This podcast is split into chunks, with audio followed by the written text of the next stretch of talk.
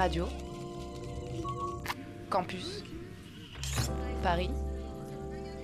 Il est 19h. Il est 19h, vous écoutez Radio Campus Paris et je crois que l'on va voyager aujourd'hui. Vous écoutez la matinale de 19h sur le 93.9. La matinale de 19h, le magazine de société de Radio Campus Paris. On y parle de sujets sérieux, de sujets moins sérieux, de ce qui se passe en Ile-de-France et de débats pas forcément consensuels. Tous les jours du lundi au jeudi sur le 93.9.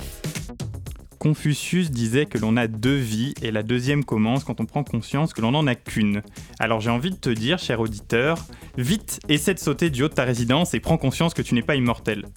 Non, vraiment, tu n'es pas immortel. T'es pas dans un jeu vidéo où il suffit juste d'appuyer sur un bouton pour recommencer et hop, tout repart. Non, tu peux pas non plus rappeler ton ex et lui dire Salut, je t'aime mon corps, viens, on recommence. Concentre-toi plutôt sur le présent et vois la chance que tu as. Pense à ce garçon qui t'a souri ce matin en sortant du métro, à cet ami qui t'accompagnera partout, ou encore à ce grand prince qui te raccompagne chez toi quand tu finis tard à la fac. Eux aussi, ils n'ont qu'une vie. Et elle commence peut-être avec toi, elle commence peut-être par trois petits mots, parfois douloureux. Eh, au fait, tu sais, toi aussi je t'aime.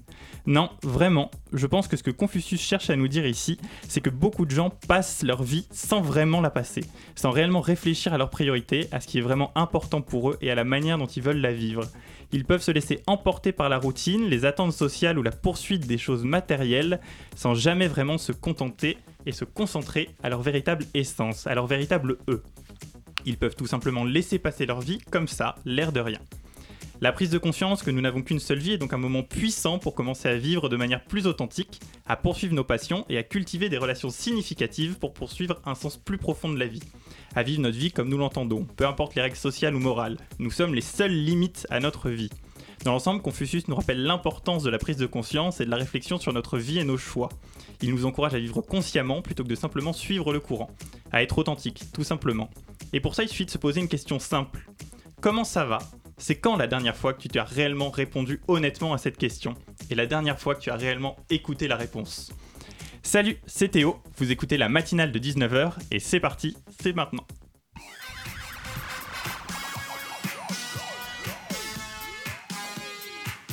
Et ce soir, dans la matinale, nous sommes partis pour une heure d'émission où nous allons parler euh, de l'Iran avec Anna Silou. Dans le Zoom, Justine recevra Ariane Lacotte pour nous parler de la nuit des chercheurs. Nous partirons ensuite euh, vers l'Iran et les États-Unis. Mais nous allons commencer tout de suite avec Ekram Bouptan et nous allons parler des questions migratoires et des flux internationaux.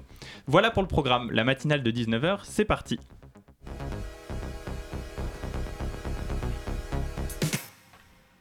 Alors, Bonsoir euh, Anas, tu nous rejoins ce soir de la, radio, de la rédaction de Radio Campus Paris. Pardon, bonsoir Anas. Bonsoir Théo. Alors bonsoir euh, Ekram Bouptan, vous êtes euh, maître de conférence et spécialiste des questions liées aux migrations internationales.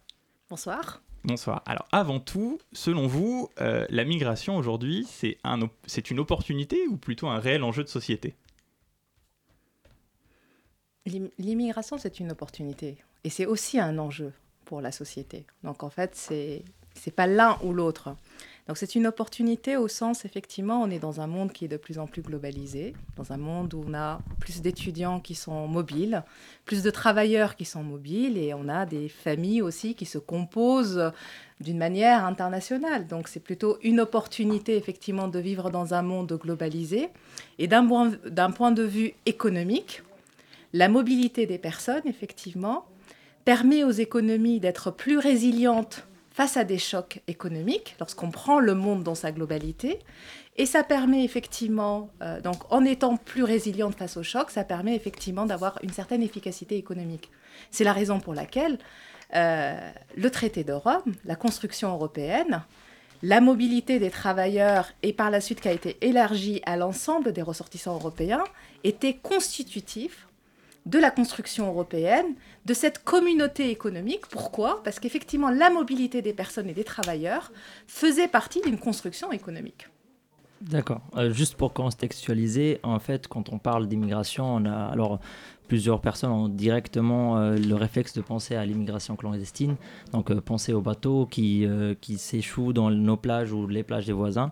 Mais bien sûr, c'est plus que ça. Est-ce que vous pouvez juste euh, euh, nous donner un aperçu global de ce qui est la migration et l'immigration?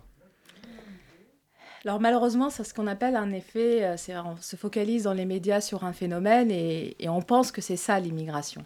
Donc l'immigration en France, c'est à la fois ces ressortissants européens qui bénéficient de la libre circulation, c'est 30% de la population immigrée en France, c'est à la fois aussi nos étudiants internationaux qui viennent poursuivre leurs études en France en venant des pays où ils sont soumis à l'obligation d'avoir un visa, c'est pour ça qu'on les comptabilise séparément des ressortissants européens. C'est aussi des travailleurs qui ont postulé à des emplois en France et qui arrivent dans le cadre du professionnel. C'est des familles. Et aussi, il y a des personnes qui sont à la recherche d'une protection internationale parce qu'ils fuient des conflits, parce qu'ils subissent des persécutions et qu'ils cherchent l'asile, qu'ils demandent l'asile à la France. Et donc c'est tout ça l'immigration en France. Et c'est vrai qu'on se focalise sur une partie de l'immigration qui est cette immigration euh, en partie irrégulière, qui euh, qu'on a du mal effectivement à quantifier. Mais lorsqu'on prend l'immigration dans sa globalité, en France, on est quand même, si je prends déjà, c'est 7 millions d'immigrés, c'est 5 millions d'étrangers, et la seule évaluation qu'on a de l'immigration irrégulière, c'est les personnes qui, euh, qui, sont, qui détiennent l'aide médicale d'État, et on est à 380 000 personne. Donc certes, ce n'est pas une évaluation de l'immigration irrégulière, mais c'est qu'une partie des phénomènes, ce n'est pas l'ensemble des phénomènes. Et quand on parle d'immigration, on parle forcément d'immigration hors Europe ou pas? Non, l'immigration, c'est y compris les ressortissants européens, parce qu'ils sont aussi en mobilité internationale, ils viennent travailler, prendre leur retraite, si je prends nos, en fait, les Anglais qui s'installent en France, en grande partie, et aussi ils viennent pour s'installer en famille. Donc les ressortissants européens font partie de l'immigration. La seule différence, c'est que les ressortissants européens bénéficient de la libre circulation, donc ils n'ont pas besoin de justifier pour quelles raisons ils s'installent en France. Donc on ne va pas avoir euh, de titre, ils ne sont pas soumis à l'obligation d'avoir un titre de séjour, donc on ne les comptabilise pas aussi bien que les immigrés qui sont ressortissants de pays tiers à l'Union européenne, que eux, ils ont besoin d'un titre de séjour. Et pour avoir un titre de séjour, il faut motiver pour quelles raisons on veut s'installer en France. C'est la seule différence, mais c'est des immigrés comme les autres. Alors pour, euh, pour revenir euh, au cas de la France, euh, nous avons... alors, l'immigration, c'est toujours en fait un, sujet d'actualité et ça revient, ça revient, ça ne cesse de revenir. Et je pense que la, la question que se pose la majorité des Français, c'est est-ce qu'au final, est-ce que ça a un impact positif, donc par exemple sur l'économie, ou est-ce que ça, ça, reste quand même un fardeau qu'il faut supporter? Alors, l'impact de l'immigration sur la société française et sur l'économie française n'est pas exactement la même chose. D'accord. Donc, l'immigration, elle a des impacts économiques, mais elle a aussi d'autres implications pour le pays d'accueil qui est la France. Donc, ma spécialité, c'est l'économie, donc je vais rester sur mon domaine de spécialité et, aussi c'est mon domaine d'expertise en économie. C'est que ce que j'ai fait au cours de ces dernières années, c'est que j'ai essayé d'évaluer l'impact moi et d'autres chercheurs en économie, puisque c'est tout, un, c'est tout un thème de recherche en économie, on a essayé d'évaluer l'impact économique de l'immigration et on a regardé euh, on a abordé les questions qui sont au centre des préoccupations, c'est-à-dire est-ce que les immigrés sont en concurrence avec les, Français sur le marché du travail Est-ce qu'ils contribuent à augmenter le chômage ou à, réduire les le salaire euh, en France Donc ça, c'est pour les impacts sur le marché du travail.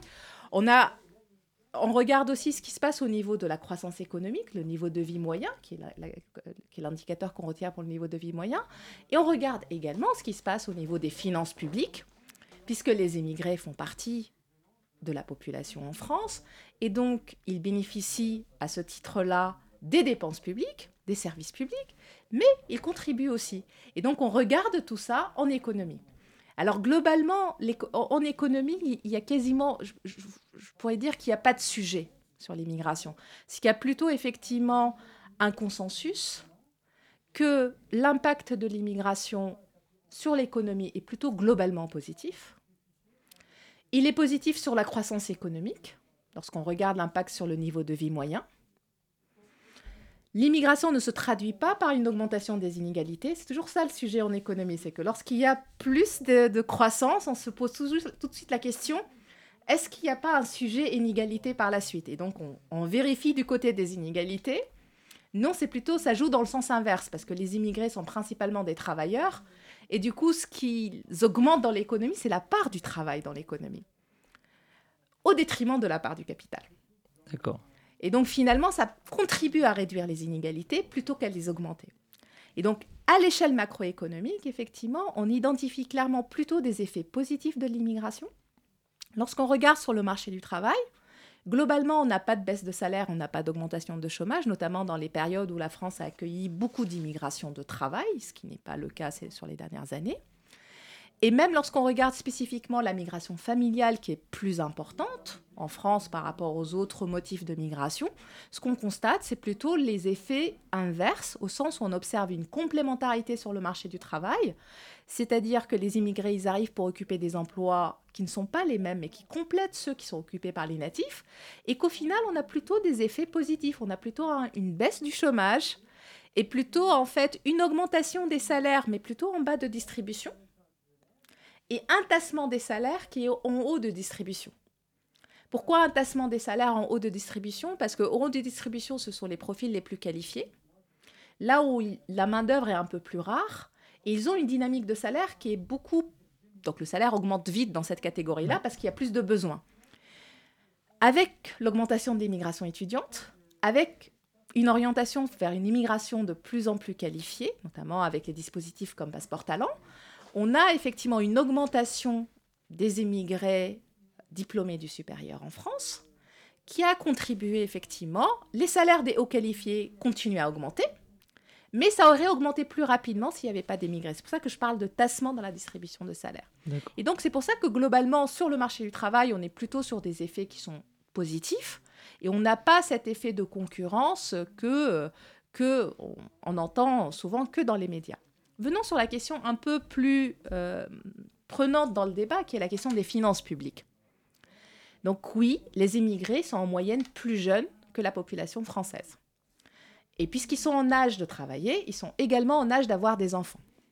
Donc oui, lorsqu'on regarde les dépenses familiales,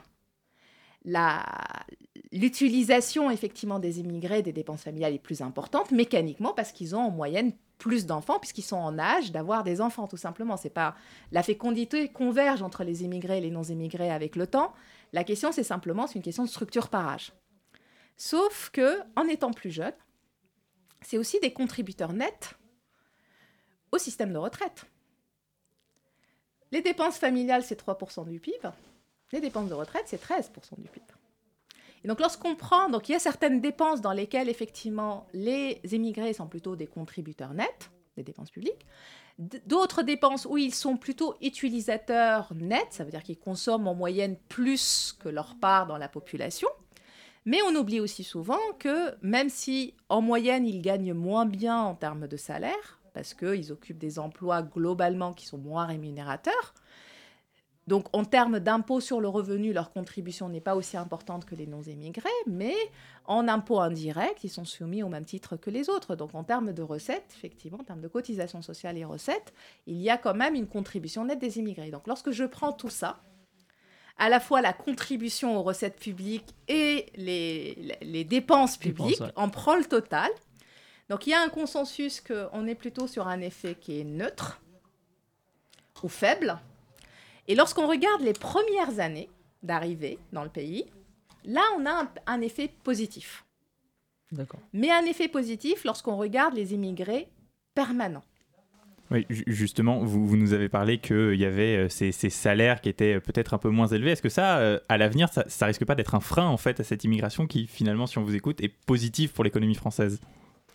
Pas nécessairement, parce qu'en fait, tout dépend. C'est que les salaires, en fait, sont en moyenne c'est une moyenne, lorsque vous prenez une moyenne à l'échelle d'une population, euh, ces salaires-là sont relativement moins élevés, mais ça dépend à quel niveau vous les comparez et ça dépend aussi de la possibilité de progresser dans la carrière et de progresser dans le salaire. Donc il y a un sujet de discrimination qui est posé, qui est existant, mais il y a aussi, à un moment donné, la question de reconnaissance des diplômes pour les personnes qui sont diplômées de l'étranger.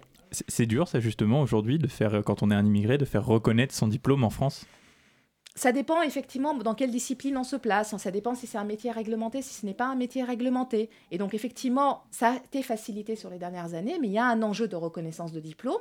Et cette reconnaissance de diplôme peut passer, et c'est pour ça qu'on encourage, qu'il y a plutôt une tendance à encourager l'immigration des étudiants internationaux, parce que ça leur permet en fait finalement d'intégrer des établissements français, d'avoir des diplômes obtenus dans le pays, mais même lorsqu'ils obtiennent les, diplômes en fait en France, ils ont une difficulté d'intégration sur le marché du travail. Ils vont pas avoir exactement les mêmes opportunités, les mêmes rémunérations.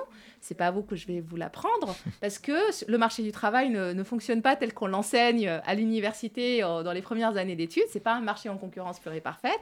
Il y a une information imparfaite, il y a des questions de réseau, euh, il y a une question de connaissance, comment chercher un emploi, comment trouver le bon emploi, et et un étudiant international qui a un titre de séjour qui va expirer, il a besoin de trouver rapidement un travail. Donc, il ne va pas peut-être prendre moins de temps qu'un non-immigré pour trouver le meilleur emploi qui correspond à ses compétences.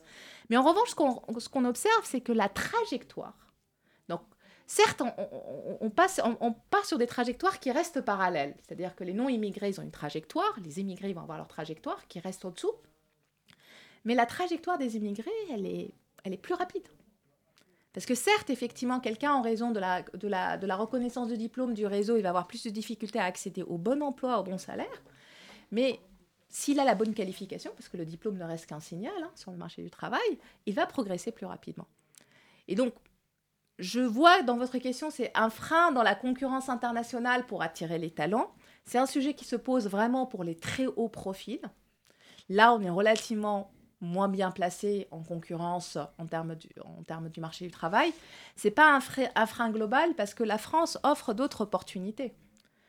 Typiquement, dans les métiers de recherche, certes, on a des rémunérations les plus faibles, mais on a une liberté plus importante en matière de travaux de recherche. Donc finalement, l'un dans l'autre, on arrive à attirer des collègues italiens, espagnols, euh, qui, canadiens qui viennent effectivement pour intégrer l'enseignement supérieur en France malgré les rémunérations qui sont extrêmement faibles. Et, on va continuer d'en parler euh, juste après une courte pause musicale. Restez avec nous, euh, Ekram Bouptan. Tout de suite, une pause musicale sur le 93.9.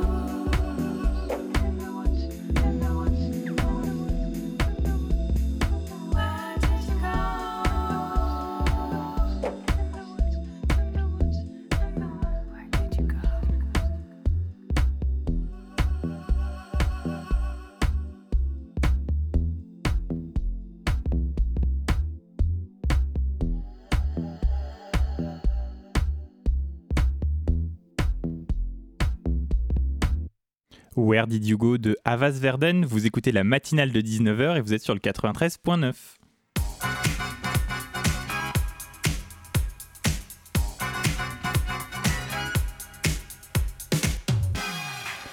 Alors, on en parlait juste avant euh, notre interlude musical. Nous sommes avec euh, Ekram Bouptan et nous parlons de la question migratoire en France. Vous nous parliez euh, juste avant cette petite coupure de la France et de sa liberté de recherche.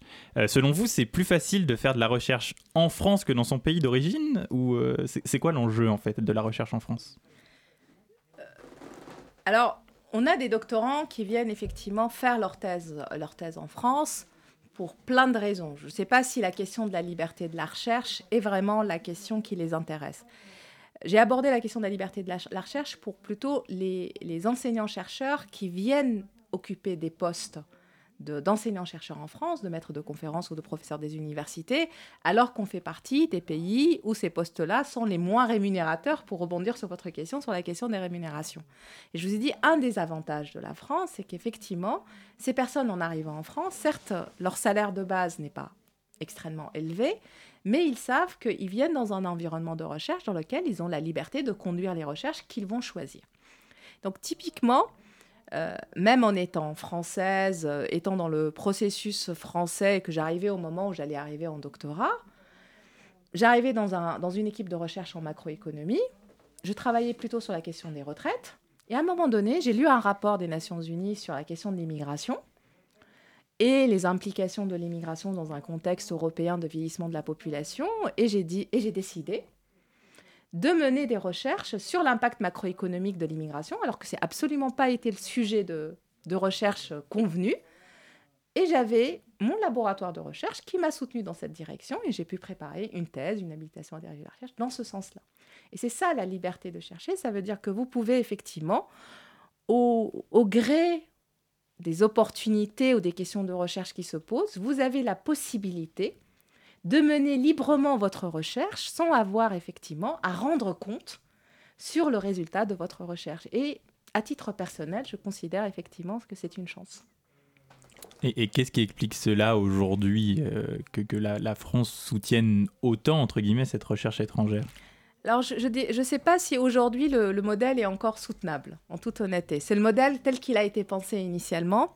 Et aujourd'hui, dans l'environnement international que vous avez bien souligné, c'est une question assez difficile parce qu'on finance d'une manière importante la recherche avec de l'argent public, un argent public qui commence à devenir compliqué pour, euh, pour tout le monde, simplement parce qu'on a un endettement qui est extrêmement important, qu'on euh, on a aussi des enjeux importants pour l'avenir, la transition écologique, et que effectivement, on a aussi besoin de cibler la recherche et on a besoin aussi de, diversifier le financement de la recherche.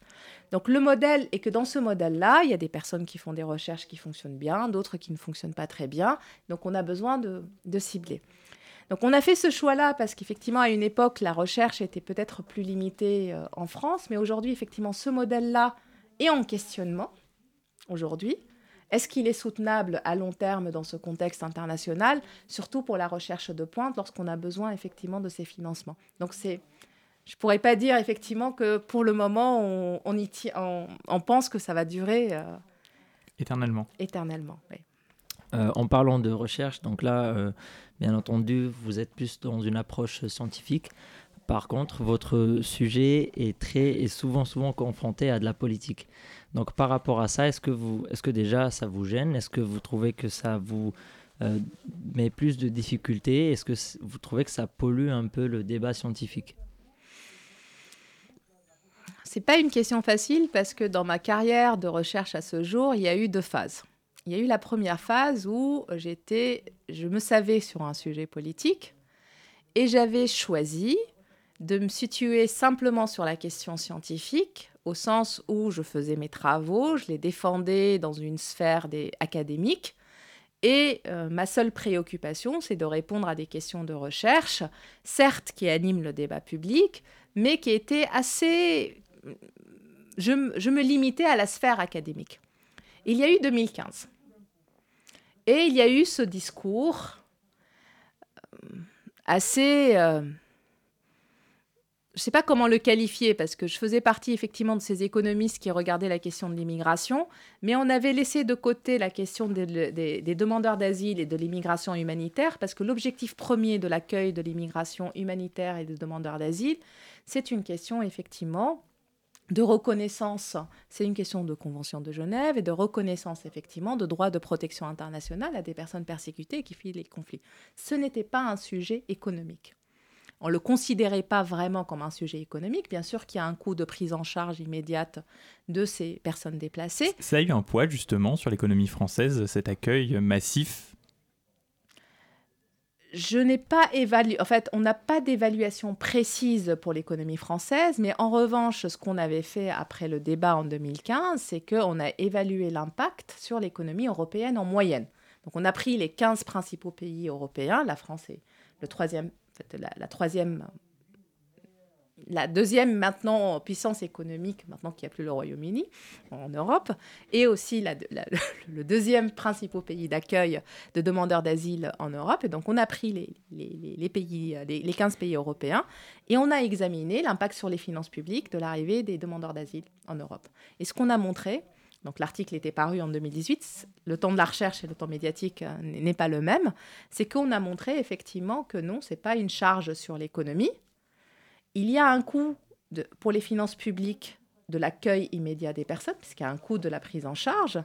Mais nous, on a regardé, on avait utilisé 30 ans de données pour prendre le temps long, pour prendre le temps de l'intégration des personnes.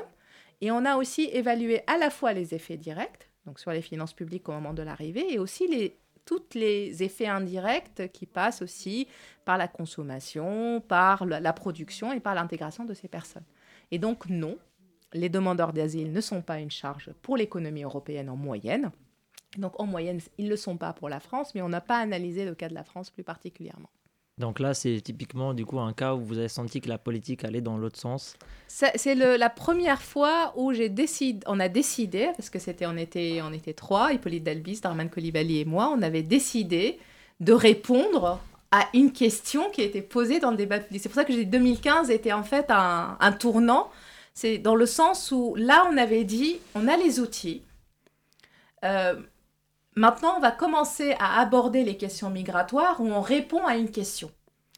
Et c'est et avoir le courage, parce que c'est pas facile, surtout au départ, de parler au grand public, euh, de parler aux médias. Là, je, parle avec vous assez facilement, mais en 2018, lorsque cet article est paru, je me rappelle encore, j'ai collé sur le mur des fiches pour mettre en face de dynamique, parce qu'en fait, on avait une approche dynamique pour évaluer l'impact des demandeurs d'asile. Euh, faire défiler le film pour expliquer qu'est-ce que ça veut dire une approche dynamique. Approche statique, arrêt sur photo. Donc j'avais des synonymes sur le mur pour pouvoir expliquer, parce que je n'avais pas encore les... Je n'étais pas à l'aise pour expliquer effectivement les, résultats de la recherche euh, pour le grand public. Et c'est pour ça que là, à ce, à ce moment-là, ce que je trouve aussi aujourd'hui, donc avec le recul, c'est que le débat public anime la recherche avec, en posant les questions différemment, c'est vrai que par rapport aux chercheurs, ça nous demande un peu d'effort, de ramener les résultats d'une littérature pour répondre à une question. Et quelquefois, on ne répond pas exactement à la question. Mais c'est enrichissant. C'est pour ça que j'ai dit qu'il y a deux temps. Après, c'est vrai que c'est désagréable d'écouter, d'entendre encore aujourd'hui euh, un ou une responsable politique qui va dire on va protéger les emplois des Français en limitant l'immigration de travail. Euh, il y a plus de 50 ans de travaux de recherche euh, sur l'immigration de travail qui démontrent qu'il n'y a pas d'effet de, de, remplacement entre les travailleurs immigrés et les travailleurs non immigrés. Et malgré cela, euh, on a toujours ce discours, ce discours politique. Mais je pense que avoir une vérité scientifique, des travaux de recherche qui font ce travail-là, c'est déjà cela. et justement, économiquement parlant, est-ce qu'aujourd'hui, la France, elle peut survivre sans cette main-d'œuvre étrangère qui, nous arrive euh, de manière régulière? Je pense qu'effectivement, la France pourrait survivre. Mais euh, la France est un pays qui s'est appuyé depuis toujours sur une main-d'œuvre immigrée. On a besoin effectivement d'une. Euh, le développement de notre économie dépend de cette main-d'œuvre immigrée. Donc après, on va, on peut, je pense qu'on a eu une expérience naturelle qui est le Brexit. Donc on va avoir des retards sur les chantiers, il y a des chantiers qui vont pas avoir lieu, on va fermer quelques restaurants. Je dirais pas qu'on va pas survivre, simplement effectivement si si on décide un jour de dire qu'on arrête complètement l'immigration, ça veut dire qu'il faudrait effectivement réorganiser complètement nos économies nos chaînes, et nos chaînes de production. Et donc voilà, ce sera euh, le, mot de la fin sur, euh, sur ces questions migratoires. Donc, migration, oui, sinon, eh ben, faut tout revoir. C'est bien ça? Je, je, pense que c'est un cas de figure qu'on n'a jamais connu. Un arrêt complet de, de l'immigration, parce que bon, après, il faut sortir de l'Europe. Donc, voilà, dans le cas imaginaire où c'est possible, il faudrait tout revoir et surtout, il faudrait accepter de vivre autrement. Bon, merci beaucoup euh, Ekram Bouktan d'avoir accepté l'invitation de la matinale de 19h. Euh, tout de suite, on va marquer une nouvelle courte pause musicale. Reste avec nous, cher auditeur, la matinale, c'est pas terminé.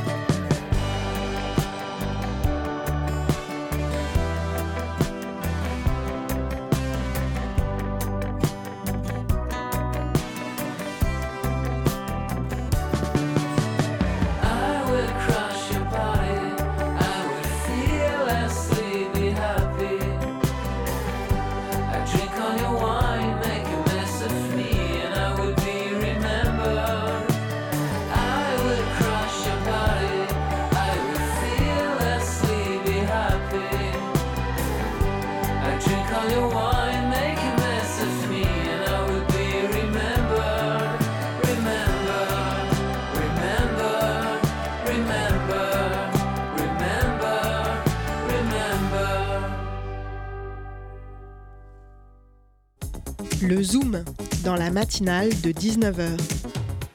Alors c'était Party People de Exon Valdez, un peu de tendresse sur les ondes, vous êtes sur la matinale de 19h sur le 93.9 et effectivement vous avez entendu la virgule Zoom. Euh, ce soir dans le Zoom, nous étions censés parler de la nuit européenne des chercheurs avec une invitée euh, que nous sommes en train d'essayer de joindre actuellement. Euh, mais pour ça, je suis avec euh, Justine Vonda, euh, qui est de la rédaction de Radio Campus Paris comme nous. Bonsoir Justine. Bonsoir Théo. Alors, en attendant de, recevoir notre invité, est-ce que déjà tu as pu commencer quelques recherches Vous nous parler un peu de la nuit européenne ou pas du tout? Alors, de ce que j'ai vu, Ariane Lacotte, donc notre invitée, est médiatrice scientifique et aujourd'hui, elle vient justement nous parler de la nuit européenne des chercheurs. C'est une nuit qui se déroulera le vendredi 29 septembre, donc dans deux jours. Et c'est un événement qui est présenté comme étant, je cite, donc une invitation à la rencontre de chercheurs, à la découverte, au partage et à la surprise à travers des manifestations innovantes. Donc finalement, c'est un peu euh, vulgariser la recherche. Je pense, et euh, ce qui, a, ce qui m'a l'air intéressant, c'est que cet événement se passe simultanément dans 16 villes différentes en France. Euh, Ariane nous dira également si d'autres événements se passent ailleurs en Europe, puisqu'il s'agit de la Nuit européenne des chercheurs, mais plusieurs événements se passent en France et permettent de mobiliser plusieurs citoyens sur des sujets de recherche, d'écologie, des, sujets scientifiques.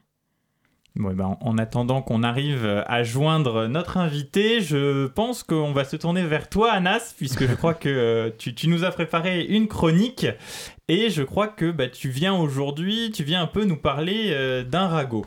Alors, salut, salut tout le monde. Aujourd'hui, je viens vous rapporter un ragot de taille. Un ragot de 6 milliards de dollars. J'espère juste que je vais rentrer chez moi en vie parce que on sait tous les accidents de voiture, il n'y a pas de voiture, ça existe. Maintenant, c'est plus des accidents de jet privé, ça existe aussi. Bon, on attend le Kremlin de savoir c'était quoi la, la panne technique, mais voilà.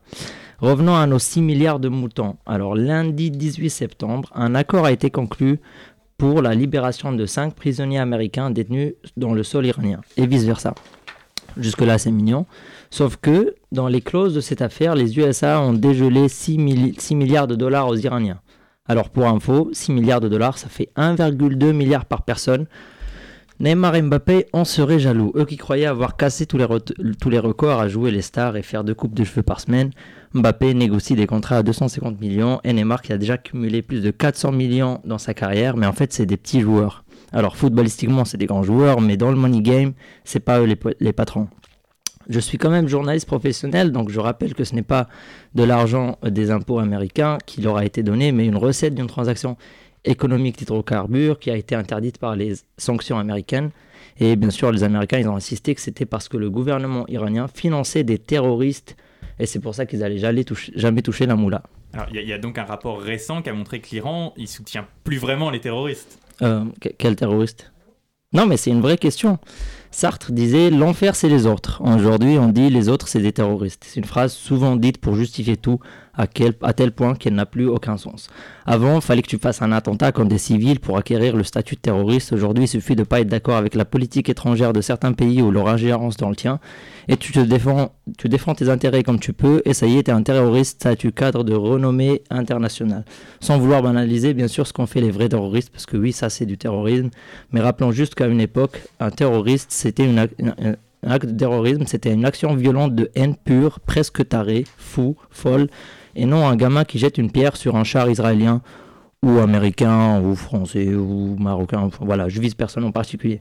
Pour revenir au sujet, non, il n'y a eu aucun mouvement sur l'aspect terroriste. Alors soit les Iraniens le faisaient vraiment, c'est-à-dire qu'ils finançaient des, terroristes avant ils le font toujours au calme, soit ils l'ont jamais fait, c'était la bonne excuse pour leur bloquer euh, leur argent. Mais aujourd'hui, on a une urgence, on a cinq prisonniers américains à libérer. Bon, c'était des gens importants alors euh, c'est pas ce qu'on veut nous faire croire en tout cas. Alors on va essayer de piocher un peu dans la vérité dans le discours officiel américain. Enfin, je dis la vérité, bien sûr, euh, pas sûr qu'on en trouve. Tiens, tu sais quoi, on va jouer à un jeu, celui de deux mensonges, une vérité. Alors c'est simple, je, vais te dire trois faits et on va essayer de trouver la vérité parmi les trois. Alors la première, c'était qu'il ne s'agissait pas d'une rançon. Deux, c'était pas des espions. Trois, l'argent sera utilisé à des fins humanitaires seulement. Euh, je sais pas, je, dirais un, c'était pas des espions ah, Faux, c'était tous les trois des mensonges. Et attends, si t'es pas convaincu, on va y plonger dedans une par une. Déjà la plus facile. Il s'agissait de cinq hommes d'affaires américains selon la presse qui se trouvaient sur le sol iranien pour entre guillemets business et qui se sont fait choper accusés d'espionnage et mis en prison. Et alors, à quel moment tu payes 1,2 milliard par citoyen pour le rapatrier, surtout un civil Admettons que c'était des vrais civils, mais quel message ça renvoie? On paye 1,2 milliard par personne civile et en plus c'est même pas des espions. Mais alors moi si j'étais en Iran en ce moment, j'arrêterais de chasser l'or parce que j'ai trouvé plus rentable. Je pars à la chasse de l'américain, dès que je le vois, hop, je capture, j'accuse d'espionnage, j'envoie mon rib à Biden. Alors la deuxième phrase, c'est qu'il ne s'agit pas d'une rançon. Mais de quoi s'agit-il alors? Parce que c'était déjà 5 prisonniers contre 5 prisonniers. Pourquoi besoin pourquoi le besoin de rajouter 5 milliards par-dessus? Euh, Non, pardon, 6 milliards. Même moi, je me perds tellement il y en a. Nasser El-Khelaifi devrait prendre note de comment on négocie les choses au lieu de courir derrière une starlette de 250 millions, même pas capable de compléter le milliard, voyons. Et la troisième, c'était quoi? Ah oui, l'argent, excusez-moi, ça me fait. L'argent sera uniquement utilisé à des fins, j'arrive pas, humanitaires. Alors, redevenons sérieux. De toute façon, ils ont senti qu'on allait rigoler, donc ils ont essayé d'affirmer un peu le temps. Ils ont rajouté une info. Ils ont dit que l'argent sera dépensé sous strict surveillance des Américains. Ah, tu vois, je rigole plus. Là, je suis énervé en fait. Parce que là, je commence à penser qu'on se fout vraiment de ma gueule. C'est censé nous rassurer, strict surveillance. Alors, je vous rassure, je vais vous rassurer quelques jours après. Donc, oui, bien sûr, même pas de suspense. Quelques jours après, le président iranien était, était sur le sol américain pour. Euh, pour le petite soirée à l'UN qui sert à rien. Voilà. Il a été interviewé par des Américains au sujet de l'utilisation de cet argent, cet argent sous stricte surveillance des Américains, et voilà ce qu'il a répondu. Il a dit L'argent sera dépensé sous la surveillance des États-Unis. Non, non, pardon, c'est la mauvaise feuille. Ah, Mamoud, ramène-moi l'autre feuille, s'il te plaît. Ça, c'était avant qu'on signe ça. Ah, voilà, l'argent sera dépensé comme on veut sous l'autorité de l'Iran. Euh, surveillance stricte, bien sûr, parce que bien sûr, c'est si facile de surveiller l'Iran déjà. On a réussi à le faire depuis longtemps, et en plus, c'est les États-Unis qui le disent. Donc là, euh, on peut, voilà, ils ont deux méthodes qui, ont bien marché. La spécialité, c'est envoyer l'armée sur place. Ça marche bien en général, mais quand l'Iran, on risque de pas être vivant pour voir le résultat. Et sinon, l'autre méthode, c'est envoyer deux trois espions qui vont se refaire attraper, prison, rebelote, 6 milliards. Ça, on avance bien. Alors, parmi les prisonniers, il y avait M. Siamak Namadzi, condamné, condamné à 10 ans de prison en 2015. Oui, oui, vous comptez juste, 2015, euh, donc il lui restait deux ans. Mais deux ans, c'est infernal, en fait, c'est infernal. Vous comprenez que les États-Unis n'avaient pas d'autre choix que de payer 1,2 milliard de dollars pour que M. Namazi revienne chez lui deux ans plus tôt, et parce que son gosse allait partir à l'université, il aurait eu moins de quality time. C'est important aux États-Unis. Mais qu'est-ce qu'on s'en fout royalement notre gueule En fait, royalement en R majuscule, tout le mot est en majuscule, toute la, toute la chronique est en majuscule. Bon, faut, faut voir le bon côté des choses. Au moins, avec ça, ils vont sûrement être plus proches de signer un accord sur le nucléaire. Même pas, parce que la, la seule chose où la vérité incontestable est sortie de la bouche des Américains, c'est malheureusement quand ils nous ont avoué, que cet accord ne préjuge en rien du tout, alors R encore en majuscule, un accord sur le nucléaire. Et donc, qu'est-ce qu'on a gagné de tout ça? Euh, Voilà, on a gagné, c'est un apaisement de la situation. Euh, la presse dédramatise un peu partout et parle d'un apaisement de la situation. Bon, alors Théo, t'es toujours pas convaincu que c'était pas une rançon pour des espions et que l'argent va directement à la recherche de l'uranium 15 défusionné? Hmm, Pas encore, non euh, alors voilà, ils ont dégelé 6 milliards pour récupérer 5 personnes. Euh, après, on leur a aussi donné 5 personnes et tout ça pour un apaisement. Voilà. Moi, je trouve que ça coûte cher l'apaisement. Mais un apaisement de la situation, c'est bien quand même. Oui, sauf qu'un apaisement entre les, États-Unis et l'Iran, ça dure un mois et un jour, si par exemple ce mois c'est août et que les deux présidents sont en congé. Il faut voir aussi les conséquences en face. Quels risques ils ont pris dans l'affaire. Curieusement, l'Arabie Saoudite, qui était tout le temps sage, euh, a comme un sentiment qu'on se fout un peu de sa gueule. Et je la comprends. Je suis même pas un pays, mais je la comprends. J'ai jamais signé d'accord.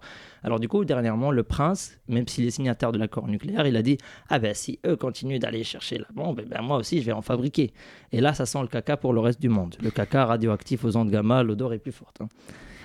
Comment réagira le reste du monde? Est-ce qu'on n'a pas déclenché euh, accidentellement, entre guillemets, en majuscule, parce que j'en ai marre, une course à la bombe nucléaire où cette fois on aura beaucoup, beaucoup plus de coureurs que principalement?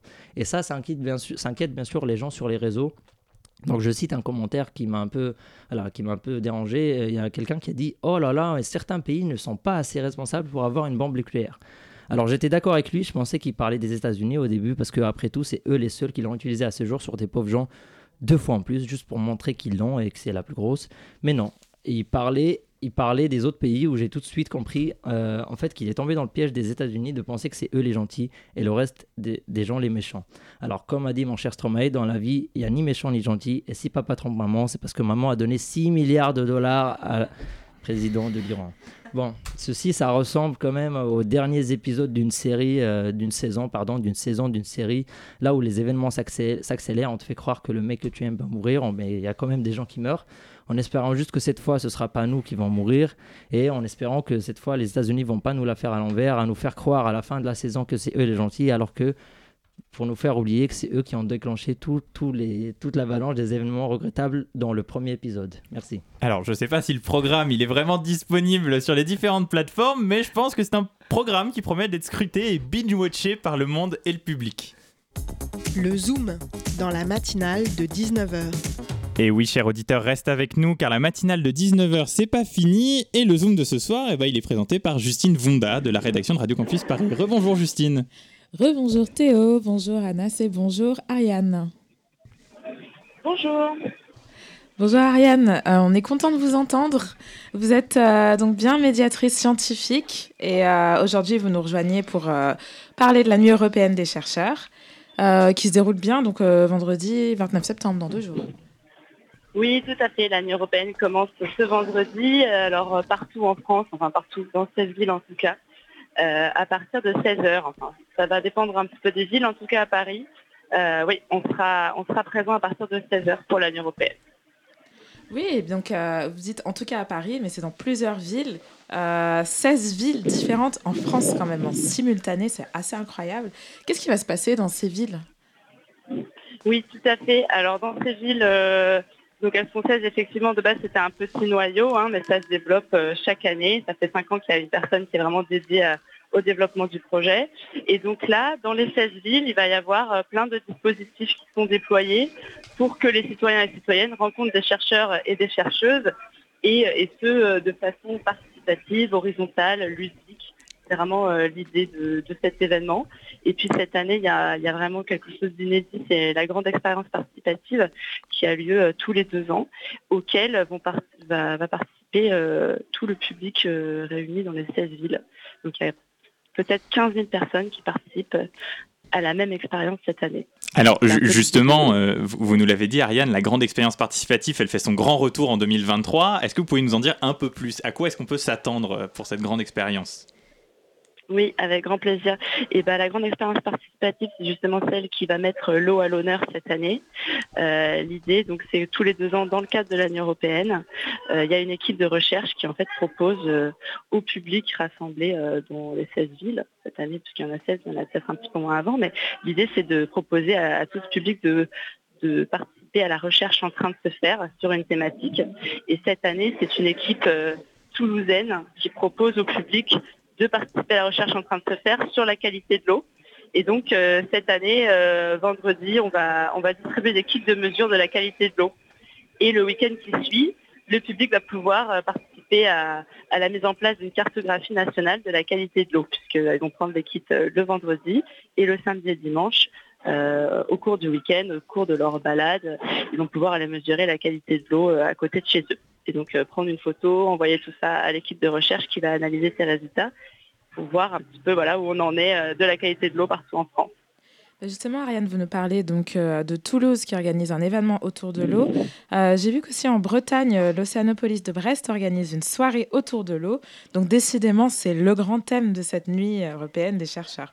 Est-ce que ça va être, est-ce que le, le sujet assez médiatisé, un peu politisé de la guerre de l'eau va être abordé aussi? Alors on va voir justement, oui, toutes les, toutes les villes ont du coup vraiment une, activité autour de l'eau et après chacun et chacune s'en empare un petit peu euh, comme il le souhaite. Donc euh, par exemple à Paris, on va vraiment garder cette ligne éditoriale euh, comme l'a fait Radio Campus, puisqu'on a vraiment réfléchi ensemble à la façon dont on voulait mettre l'eau à l'honneur cette année. Là, il s'agit vraiment de croiser les regards de différents experts et expertes de l'eau euh, avec leurs différents prismes de recherche. Et euh, il y aura par exemple à Paris euh, un géographe qui pourra parler de, cet aspect géopolitique de l'eau, mais après chacun et chacune bah, en fait fait un petit peu comme il le souhaite pour, avoir un dispositif autour du sujet de l'eau de la grande expérience participative. Je ne peux pas vous dire vraiment ce qui va se passer dans les 16 villes, mais on peut s'attendre à beaucoup de diversité. Et donc un géographe, est-ce qu'il y a d'autres invités exceptionnels qui sont attendus euh, pendant la nuit européenne des chercheurs. Euh, oui, tout à fait. Alors, il y a plus de 80 chercheurs hein, qui sont attendus à Paris, par exemple. Il y, a, des villes où il y a beaucoup plus de monde. Euh, en tout cas, à Paris, je peux vous dire qu'il y a donc une, activité autour du futur de l'eau qui va croiser les regards, donc comme je vous disais, d'un géographe, mais aussi d'historiens, historiennes, d'océanographes, de, spécialistes en physique-chimie. voilà, il va y avoir donc en tout huit personnes. Il y a aussi la, philosophie qui est mise à l'honneur. Tout ça pour, pour vraiment parler de la diversité des enjeux. Et c'est également mis en scène par un acteur, un artiste qui va faire toute une scénographie, toute une narration autour du futur. Et, du coup, comment est-ce qu'on arrive euh, aujourd'hui à faire cette vulgarisation scientifique? Enfin, on, le voit avec euh, notamment euh, la, réforme du bac qu'on a eue. les jeunes sont de moins en moins attirés par les sciences. Comment est-ce qu'on vulgarise aujourd'hui les sciences? Eh bien, c'est vrai que ça, c'est toujours un, enjeu qui évolue. nous, au sein de l'association Trace, on essaie vraiment de faire de sciences un outil pour les citoyens citoyennes. Et c'est aussi ce qu'on retrouve au sein de l'Union européenne c'est-à-dire euh, vraiment essayer d'inclure euh, les gens dans les dialogues, en faire vraiment des acteurs et des actrices du dialogue euh, et partir un peu, s'éloigner en tout cas du format conférence qui peut être vertical et qui peut aussi générer de la méfiance du côté du public. Donc l'idée, c'est vraiment de partir de leur représentation, de leur, savoir et de, peut-être ajouter des briques de connaissances là-dessus, mais de toujours partir en tout cas de, ce que savent les gens et le prendre en considération. Bah oui, parce qu'Ariane, vous êtes aussi impliquée dans l'association Trace. Est-ce que vous pouvez déjà, enfin, vous nous en avez parlé un petit peu, est-ce que vous pouvez nous dire euh, ce que c'est, nous dire à nos auditeurs, et euh, quels sont les événements qui sont organisés, qui sont associés à Trace, que ce soit à l'Union européenne ou d'autres courants de l'année qui vont arriver? Oui, voilà, moi c'est vrai que j'appartiens à l'association. Hein. C'est en tant que salarié de Trace que j'organise euh, l'année européenne à Paris. Euh, Trace, c'est une association de médiation scientifique et d'éducation populaire. Euh, on est à Paris, mais on est aussi en Ile-de-France et puis on peut se déplacer dans d'autres lieux en France. nos actions vont de l'innovation numérique et l'inclusion sociale avec un pendant Fab Lab, formation euh, aux machines de Fab Lab et euh, mise en relation de personnes en, coupure professionnelle ou scolaire avec des personnes en situation de handicap pour qu'ils mettent en place un projet pour répondre aux besoins de, ces personnes en situation de handicap. Ça c'est vraiment tout un volet euh, avec le projet e-fabrique. Et puis ça va jusqu'à le volet sciences-société dans lequel moi je, travaille en tant que médiatrice et chargée d'événements. Donc en fait on anime des ateliers, on anime des dialogues, euh, on anime des animations autour des sciences. Et puis on organise des événements comme l'Union européenne, mais on est aussi euh, acteur de, la fête de la science. On, essaie aussi de, penser de nouveaux formats. Euh, dans, certains agendas, par exemple pour la semaine du cerveau, qui a lieu en, mars, on a, organisé ce qu'on a appelé en boutique, c'est-à-dire qu'on a dispatché des chercheurs et chercheuses directement dans, les boutiques, donc directement à la rencontre des citoyens et citoyennes. Ça peut peut-être un petit peu illustrer ce qu'on essaie de faire, de toujours essayer de, bousculer les barrières entre les sciences et, la société. Bah justement, bousculer les barrières entre la science et la société, comme vous dites. Est-ce qu'il y a aussi une volonté pour Trace, et euh, notamment avec un événement comme l'Union européenne des chercheurs, d'attirer l'attention des gouvernements sur les urgences écologiques actuelles? Alors, euh, c'est vrai que je ne saurais pas trop trop me positionner euh, là-dessus. Euh, mais de plus en plus, ça, paraît, ça paraît inévitable avec un, thème comme nos futurs, avec un S entre parenthèses. effectivement, on se demande bah, est-ce que c'est quelque chose qu'on va construire ensemble ou qu'on ne va pas du tout construire? Et c'est sûr que ça alerte sur les, enjeux du commun. Et, donc, c'est surtout par rapport aux chercheurs et chercheuses qu'on va, solliciter, qui vont être engagés dans l'événement, qu'on va faire passer des contenus. Alors on a toujours des contraintes par rapport euh, au lieu, par rapport aux personnes qui sont impliquées. Mais évidemment, les politiques sont, de toute façon au rendez-vous. Par exemple, pour, euh, pour l'année européenne cette année, euh, de toute façon soutenue par les ministères de la Recherche et les ministères de la Culture, qui, seront, là d'ailleurs vendredi pour, pour dire un mot. Donc j'espère qu'il y aura aussi un regard critique sur le contenu scientifique qui sera apporté. Oui, et puis euh, on parle d'ailleurs de nuit européenne des chercheurs. Est-ce qu'ailleurs en Europe, il y a des événements qui sont organisés? Euh, Oui, tout à fait. Euh, je ne saurais plus vous dire quels sont les, pays impliqués. pour l'instant, on parle d'événements européens. Nous, on est donc un, consortium de 16 villes en France à y participer. mais bien sûr, il y a d'autres pays en, Europe qui, participent à l'événement. D'accord, merci. On arrive euh, à la fin de notre Zoom. J'ai une dernière question à vous poser. Euh, où est-ce que nos auditeurs peuvent vous trouver en ligne sur les réseaux? Oui, très bien pour nous trouver. Alors, nous, on organise la nuit européenne à l'espace des sciences Pierre Jules de Gênes. On est dans les locaux de l'ESPCI. Et puis sur les réseaux, il faut nous suivre à ESPGG ou à Association Trace. Bah c'est parfait, c'est noté. Nos éditeurs vous ont entendu. Merci beaucoup, Ariane. Euh, vous pouvez retrouver donc euh, la Nuit européenne des chercheurs dans 16 villes de France. Euh, on vous invite à consulter le site internet pour savoir lesquelles. Et ça se déroulera donc dans deux jours, vendredi. Merci beaucoup. vous attend nombreux et nombreuses. Merci beaucoup. Merci, beaucoup euh, Ariane, merci beaucoup Justine Vonda de la rédaction de Radio Campus Paris pour ce zoom. Euh, et voilà, alors que le générique pointe le bout de son nez, je pense que c'est tout pour la matinale de ce soir. Euh, j'espère que cette émission t'aura plu et que tu auras appris plus de choses qu'hier, mais bien moins que demain.